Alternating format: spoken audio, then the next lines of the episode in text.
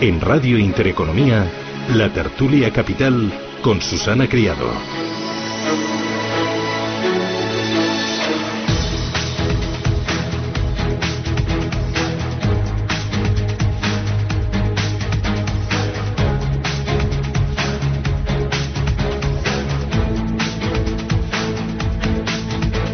8 y 15 minutos de la mañana, esto es Radio Intereconomía, arranca nuestra tertulia de mercados financieros, hoy con Felipe Lería. Felipe, ¿qué tal? Muy buenos días. Muy buenos días. ¿Qué tal? ¿Cómo vas? Hacía que no te veía. Sí, hacía ahora, ahora un tiempo. Bien, un poco preocupado por lo que pasa en mi tierra, en, ¿Ah, sí? en Cataluña, sí, pero, pero bien. Bueno, eh, Felipe Lería es director general para Iberia de VP. Nos acompaña Juan Ramón Caridad. Juanra, ¿qué tal? Buenos días. Muy bien, fenomenal. ¿Tú qué tal tu fin de semana? Pues bien, tranquilo, no he hecho así nada No. Bueno, que últimamente muy viajero, ¿no? ¿Qué remedio? Es- Sí. Me encargaron llevar Latinoamérica al sur de Estados Unidos y tengo que ir. Oye, y te veo también muy influencer, muy en Instagram. No, eso Sí, es, sí. eso es Digo, me tienes que dar unas cuantas clases, que me es tengo que parte del, parte del COSCAT y la presión de los ETFs. Eh, no doy crédito a lo que pagábamos por imágenes del mundo financiero, que para mí es sacar el móvil y aunque la foto no sea tan buena, es muchísimo más barata. Bueno, me gusta que sepas que te sigo. Juan Ramón Caridad es director académico del Máster de Finanzas e Inversiones Alternativas FIA. Inés del Molino, ¿qué tal? Buenos días. Hola, Susana, ¿qué ¿Qué tal? tal tu fin de semana? Bueno, manteniendo la agenda de mis hijos, la agenda social de mis hijos al día, así que muy ocupada, súper entretenida. Bueno, a mí me pasa lo mismo, que veces que me siento un poco chofer. De Sí. acá para allá, Sí. eh, tráeme, recógeme. Sí, sí, y y además no llegues tarde y además acuérdate de Sí. que me tienes que recoger no sé Sí. dónde. Digo, sí, sí, Sí. tranquilos todos, que bueno, llegaré. es lo que toca. Inés del Molino es directora de cuentas de Roder. Y Manuel Gutiérrez Mellado. Manuel, ¿qué tal? Buenos días. ¿Qué tal? Muy buenos días. ¿Y tú qué tal? Muy bien, fenomenal. Sí. Celebrando mi cumpleaños. Ah, pues, sí, felicidades. Ayer, ayer, ayer. Ah. Pensaba que por eso me habías invitado, pero Ah. veo que sido... Que ha todo. Así que eres Escorpio. Soy ¿Has Escorpio. Además Sí, cumplo que- 18 y ya puedo votar ahora el 10 de noviembre, o sea que estupendo. 18 al cuadrado. 18 al cubo. Bueno, Manuel Gutiérrez Mellado, responsable de desarrollo de negocio de BlackRock para España. Bueno, enseguida vamos con resultados empresariales, con Reserva Federal de Estados Unidos, pero antes, Juanra, hablábamos al entrar de Argentina esa vuelta del peronismo, eh, no sé qué lectura puedes hacer en un país que económicamente eh, hace aguas por todas partes. Está en una situación muy, muy delicada con asistencia del Fondo Monetario Internacional. Sí, el país está en una situación muy delicada, 55% de inflación, eh, economía en recesión y a las puertas de la refinanciación o de volver a entrar en conversaciones con el Fondo Monetario Internacional es muy delicado y por lo que nos toca, España es el segundo país eh, más sensible a lo que ocurre en Argentina después de Estados Unidos. Más de 300 empresas españolas se ven muy afectadas y la situación es extraordinariamente delicada tuvimos la oportunidad de estar por allí hablando con parte de los equipos que han asesorado a Fernández, gente muy amueblada, o sea, Sí. gente muy razonable y mm, como decían ellos, eh, hay muchos terneros para poca leche. Eh, o sea, es bastante, por decirlo muy rápido, o Estados Unidos por un tema geopolítico y el Fondo Monetario Internacional deciden ejercer una misericordia extrema o Argentina tiene que doblar de pronto sus exportaciones para poder alargar la agonía. Eh, el Banco Central de Argentina ha decidido limitar eh, el cambio de dólares a 200 dólares al, de pesos por dólares a Sí, 200 al mes. dólares al mes. Eh, esto es eh, una barbaridad, aunque se veía bien. O sea, si no hay dinero, no hay dinero. Bueno, pero ya vienen, o sea, ya vienen, esto no es una sorpresa, no es como las elecciones previas donde no se esperaba que Macri se quedara a tantísima distancia, 15 puntos de Fernández, y ya se vienen invirtiendo. Muchos argentinos lo que se pusieron ya en las elecciones previas fue a comprar autos y a comprar bienes eh, raíces, que llaman ellos bienes materiales, simplemente para cubrirse por el riesgo de inflación. O sea, por mucho dólar que tú puedas sacar, cuando tienes inflaciones del 55%, ya es algo que se viene descontando y es algo que los, los propios argentinos vienen defendiéndose y no es la primera vez que, que se exponen a estos problemas. Bueno, ahí está Argentina, como decías, 300 empresas. Hay algunas del IBEX 35 que tienen intereses en la zona, pero eh, los mercados hoy van a mirar a Argentina y van a seguir mirando esta semana importante eh, resultados empresariales, sigue el goteo y también reunión de la Reserva Federal de Estados Unidos. No sé por dónde queréis que empecemos, Inés. Bien, te has saltado el Brexit, gusta. Ah, bueno, el Brexit. Luego, luego venimos a esta parte. Es que el Brexit me aburre un poco, Ya, ya, sinceramente. lo que pasa es que yo solamente Ah. hablo del Brexit últimamente. Empiezo, empiezo yo si quieres. Vale, Seguimos con no, los no, resultados no, empresariales. Los resultados Lo que empresariales. Eh, hay dos temas aquí. El primer tema sería que, hombre, sí es cierto que ya algo más de un tercio de las empresas, tanto en Estados Unidos como en Europa, algo menos en Japón, ha publicado ya resultados. Eh, y el primer tema sería las sorpresas positivas. ¿no? En Estados Unidos, un 82% de las, de las empresas del SP500 se han publicado por encima, por encima de lo previsto. En Europa, eso es un 59%. Eh, están por encima de las, de las medias históricas. Medias históricas en Estados Unidos, y cuando hablo histórica hablo de los últimos 10 años solamente, ronda el 75%, en Europa el 50% por ciento.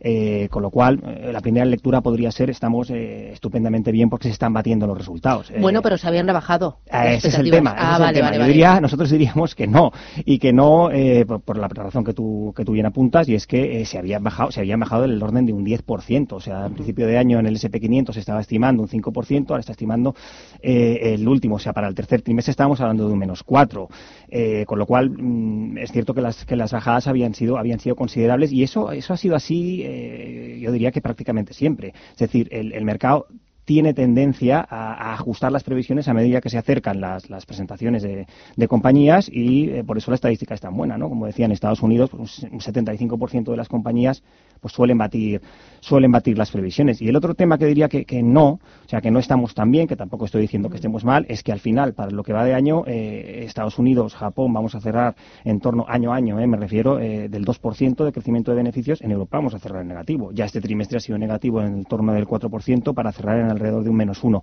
Eh, bueno, eso, eso habría que, saber leerlo, ¿no? Saber leer entre líneas. Manuel. Bueno, eh, hago una lectura similar. Nosotros nos parecen eh, razonablemente buenos, por lo menos no ha habido ningún descalabro importante. Eh, es cierto que los analistas habían ajustado antes de tiempo, eh, o, antes de que saliesen eh, los resultados empresariales, pero yo creo que todo está bastante alineado con un poco, eh, no solamente nuestra visión de mercado, sino también de otras gestoras, otros economistas que hablan de una ralentización del crecimiento económico global y, por tanto, pues evidentemente poco a poco lo veremos. Los últimos datos lo que hemos visto es que han ido un poco más por el lado manufacturero, también es lógico con lo que está pasando a nivel geopolítico. A nivel servicios, los números o los resultados siguen siendo empresariales, siguen siendo razonables, pero estamos cómodos con lo que estamos viendo por el lado empresarial y, nos ayuda a seguir con la visión de que hay que mantener renta variable en cartera, que va a seguir siendo el activo que mejor recompense a los inversores. Juanra. Sí, la FED esta semana yo creo que es una referencia importante y para mí lo que es muy importante, comparto la idea de seguir asumiendo riesgo, pero también es verdad que puntualizada porque va mucho por barrios, por sectores y por factores. O sea, no es lo mismo el comportamiento que está teniendo en Estados Unidos eh, todo lo que es el sector de tecnología y en parte los resultados de los bancos que lo que está ocurriendo en el sector manufacturero alemán que está en una situación extremadamente delicada. Y, más que nunca es un tema de mucha selección, tanto a nivel de compañías como a nivel de qué sesgos tienen esas compañías, esos factores. Y por lo tanto sí que es un mercado, aunque a alguno no le guste oírlo, muy de gestión activa y muy de selección en comparación a lo que podría parecer a nivel de, medias o de índices. Eh, por decirlo de una manera visual, si yo tengo una talla 40 mm, hay muchos zapatos de la 36 y muchos de la 44. Lo de la gestión pasiva, ¿por qué ha ido? No, porque no vale, o sea, no las medias, las medias no están siendo representativas a día de hoy. si se resuelve el tema de Brexit o hay un acuerdo, todas las compañías irlandesas, holandesas, alemanas que tengan mucha exposición a ciclo van a tener un comportamiento muy espectacular que no va a ser representativo de la media y eso es donde está la oportunidad a día de hoy o las asimetrías. nosotros estamos totalmente de acuerdo ahí. Es decir, ya, al margen del debate ese gestión activa, gestión pasiva, si nos fijamos en las presentaciones de resultados que llevamos de año, sector servicios, consumo, eh, defensivo, eh, más 8, más 6, más 6, más 7, y después tienes manufactura, he comentado antes, eh, todo lo que se relacionado con el sector productivo, eh, lo que es relacionado con, economías externas, o sea, más a nivel de exportación, todo lo que es más cíclico, pues tienes eh, los signos contrarios, menos 7, menos 8, menos 3. nosotros hay una cosa, también estamos algo positivos en lo que sería renta variable, pero eh, el famoso stock picking no va a volver a ser gestión activa muy importante cada año que viene. Sí, nosotros estamos totalmente de acuerdo. Siempre hemos defendido la gestión activa, además en este entorno. Cuando es más incierto el entorno en el que te mueves, la gestión activa es, yo creo, la que te añade valor a una cartera. O sea, que totalmente de acuerdo. Nosotros, por supuesto, que también que defendemos la gestión activa, como no podría ser menos.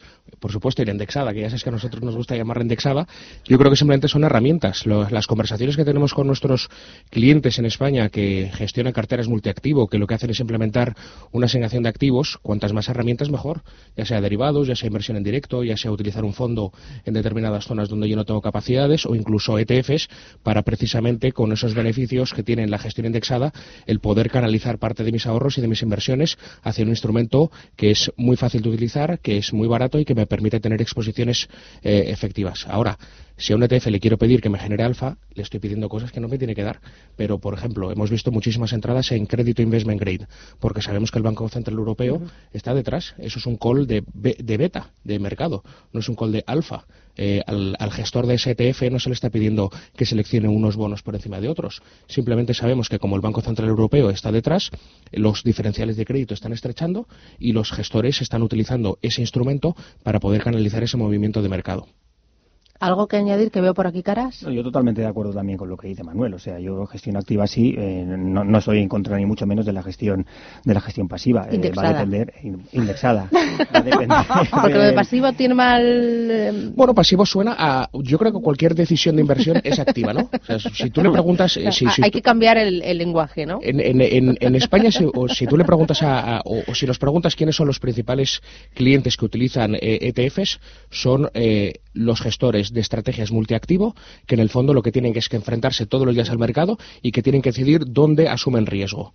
Eh, eso, es un, eso es un gestor activo como la copa de un pino, o sea, puede hacer lo que quiera eh, y simplemente tiene que entender cómo poder hacerlo y a través de cuáles son los mejores eh, instrumentos. Entonces, yo creo que la parte pasiva suena un poco a, bueno, pues yo lo pongo ahí y lo dejo estar y que sea lo que Dios quiera, ¿no? Claro, y, creo, y creo precisamente que es todo lo contrario, es una gestión indexada porque él es consciente que para ese mercado, que para esa apuesta de riesgo específica que está implementando en cartera, está utilizando un, instrumento indexado.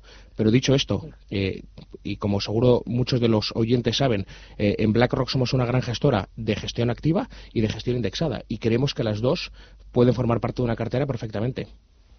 Me voy a publicidad. A la vuelta, si queréis, seguimos con esto y luego me queda Reserva Federal y Brexit también. Y bueno, lo que queráis, ¿no? Ya me vais contando más de estrategias de cara a 2020, ¿no? Y hay que pensar 2020 como cerca. Publicidad y me lo contáis.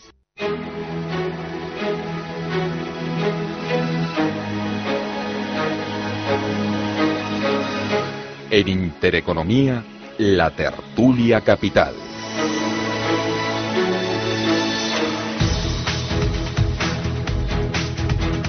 Oye, vamos con Brexit. ¿Qué, ¿Qué va a pasar? Eh, decíamos que eh, eh, o sea, yo estoy totalmente perdida. O sea, sé que esto se amplía, se amplía, pero ahora no sé si estamos pendientes de las, elecciones, si la ampliación va a ser para antes de las elecciones. ¿En qué punto estamos? ahora, a las 8 y 29. Está bien que lo preguntes, porque yo creo que nadie lo sabe. ¿Qué punto estamos? Pues que hoy se convocan una votación para ver si disuelven el Parlamento y convocan elecciones, o sea, si disuelven la Cámara de los Comunes y convocan elecciones que creemos que nosotros en Esrodes es lo que creemos que va a suceder, y el 31 de octubre, que era nuestro Halloween date, que creíamos que sería otra vez el punto de salida, pues parece que vuelve a aplazarse al 31 de enero del 2020. Así que seguimos en las mismas. Tenemos al señor Boris Johnson perdiendo apoyos cada vez que se pronuncia, y es verdad que los más eh, radicales de salir sin acuerdo cada vez parece que siguen tomando más peso. Entonces, bueno, veremos qué sucede con las elecciones, que creemos que será este diciembre. No quiero decir la fecha porque por si acaso la cambian, pero probablemente antes del 15 de diciembre y de ahí veremos cómo dejan la Cámara para ver cómo terminan solucionando este tema. Pero bueno, en el supuesto de que en el 31 de enero terminasen saliendo, se queda abierto un periodo indefinido para eh, realizar acuerdos comerciales con los distintos socios. Es ah. decir, que esto no acaba aquí. Así que vamos a tener a Brexit, a Brexit. Eh, sí. Lo más, importante lo más importante para nosotros es que se decida si van a salir a las malas o a las buenas, porque eso sí que repercute muchísimo en la libra y por lo tanto en su economía, que no está en una de las mejores situaciones, así hablando. Que es verdad que se puede sacar, como decía antes eh, Juanra, muy buenas oportunidades en momentos de incertidumbre, y hay bolsas, o sea, y hay em, carteras haciéndolo fenomenal. Pero lo, lo, que nosotros esperamos es que la libra pueda recuperar un poquito, que la economía empiece a tener algún, algún dato un poquito más positivo de lo que están teniendo y a ver si empiezan a salir del agujero en el que están. Claro, pero todo indica que sí que la intención por ambas partes es salir a las buenas. Eso esperamos. Juanra.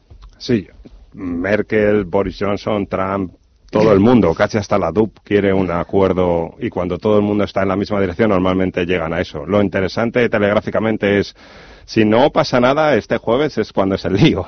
Exacto. Lo que se discute en los próximos 24 o 48 horas es si las elecciones son el 9 de diciembre o el 12. Eh, y ahí es donde tienen sus peleas. Y lo que se va a aprobar es... O por tres días se están peleando. Sí, porque luego hay ahí acuerdos y se está negociando si Boris Johnson manda a alguien a la Unión Europea y tiene representante o no, y eso políticamente tiene influencia. Y también se está discutiendo que el 31 de enero sería la salida, pero hay ventanas para llegar a un acuerdo el 1 de diciembre y el 1 de enero. Así que hay gente que es más aficionada a las series. Yo creo que esto es apasionante porque renta variable europea está frotándose las manos para que si hay acuerdo, alguno va a rascar buena rentabilidad. Ya. ¿Algo que añadir? Sí, sí, la verdad, aquí hay un tema importante y es que a Boris Johnson a mí tampoco me gusta, pero se le ha criticado mucho y, una cosa es cierta, es desde que entró, bueno, desde que entró como primer ministro el 24 de julio, eh, en las encuestas ha conseguido que los conservadores suban un 10%, o sea, 10 puntos porcentuales. Se han colocado del, del 26 al 36%, lo que hace que estemos hablando en, tan, en un periodo de tiempo tan corto de, un escenario totalmente distinto. Es decir, nosotros estamos convencidos de que si hubieran ahora eh, elecciones, las encuestas dan eh, mayoría, y nosotros esperemos que así fuera, a los, a los conservadores. Y él, ellos las necesitan, porque entre otras cosas eh, ha hecho una cosa muy buena que tampoco, tampoco las teníamos todas con nosotros, que es llegar a un acuerdo eh, con la Unión Europea, pero necesita una mayoría en la Cámara Baja y no la tiene, son 650, digamos, asientos, necesita 325, necesita una mayoría en la Cámara Baja para poder pasar a cabo las reformas que se necesitan para, para, para implementar dicho acuerdo, ¿no? Entonces creemos que las dos cosas van a tener que venir, que venir de la mano y y la verdad es que el futuro no lo vemos no lo vemos tan mal. No sé si al final va a ser eh, enero, es cierto que después se va a abrir un periodo en el que de incertidumbre total, a ver cómo, cómo Bueno, pero ya llevamos así desde 2016, ¿no? pero hay cosas que sí han cambiado, hay cosas que sí han cambiado, ha llegado ese acuerdo, eh, lo dicho, eso ha sido importante y eso también va a permitir que muchos eh, votantes de centro, de centro derecha, que hasta ahora no sabían si ir a apoyar a Johnson en las elecciones por, por el miedo a, tener una salida totalmente desordenada, bueno, es posible que ahora sí que, que incluso una mayoría más importante de la que esperamos. Mm, oye, la otra gran referencia, Estados Unidos, Reserva Federal, eh, vamos a ver esta semana la última bajada de tipos de interés del año, ¿sí? Sí. Sí. sí. Y ya está la última del año. Tiene pinta, desde luego es lo que el mercado está eh, descontando. Eh, y luego la Fed siempre ha sido muy abierta a ver cómo evolucionan los datos, ¿no?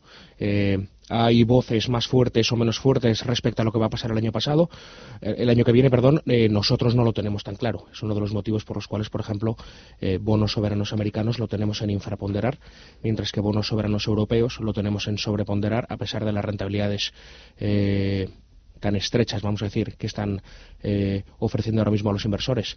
Pero sí, parece ser que el mercado mm, está descontando totalmente la bajada esta semana eh, y luego a partir de ahí ver un poco cómo van evolucionando los datos macroeconómicos y tendrán cierta flexibilidad. ¿Vosotros también esperáis eh, bajada? Sí, nosotros en eso esperamos la bajada de este último coletazo del trimestre. Esperamos, creemos que podremos ver todavía una más a principios del 2020 es decir, que no, descartamos una más y además acompañado de que el Banco de Canadá también probablemente baje tipos, que también eh, tenemos a la Reserva, al Banco Central Europeo en modo completamente expansivo, el Banco Central de Japón en modo completamente expansivo, es decir, las autoridades monetarias eh, parece que sí que están dispuestas a seguir y eso que tenemos este ahora el cambio en el Banco Central Europeo de Draghi a Lagarde, pero bueno, no creemos que cambie mucho el sentido de las políticas y está todo el mundo en modo muy expansivo. Aunque es verdad que se había anunciado para la primera semana de noviembre ya la primera fase de acuerdo de Estados Unidos y China, la presión contra Powell es tremenda para que baje tipos de interés y, la verdad es que la Fed nunca ha intentado sorprender al mercado. Y, He aprendido que no era bueno sorprender al mercado.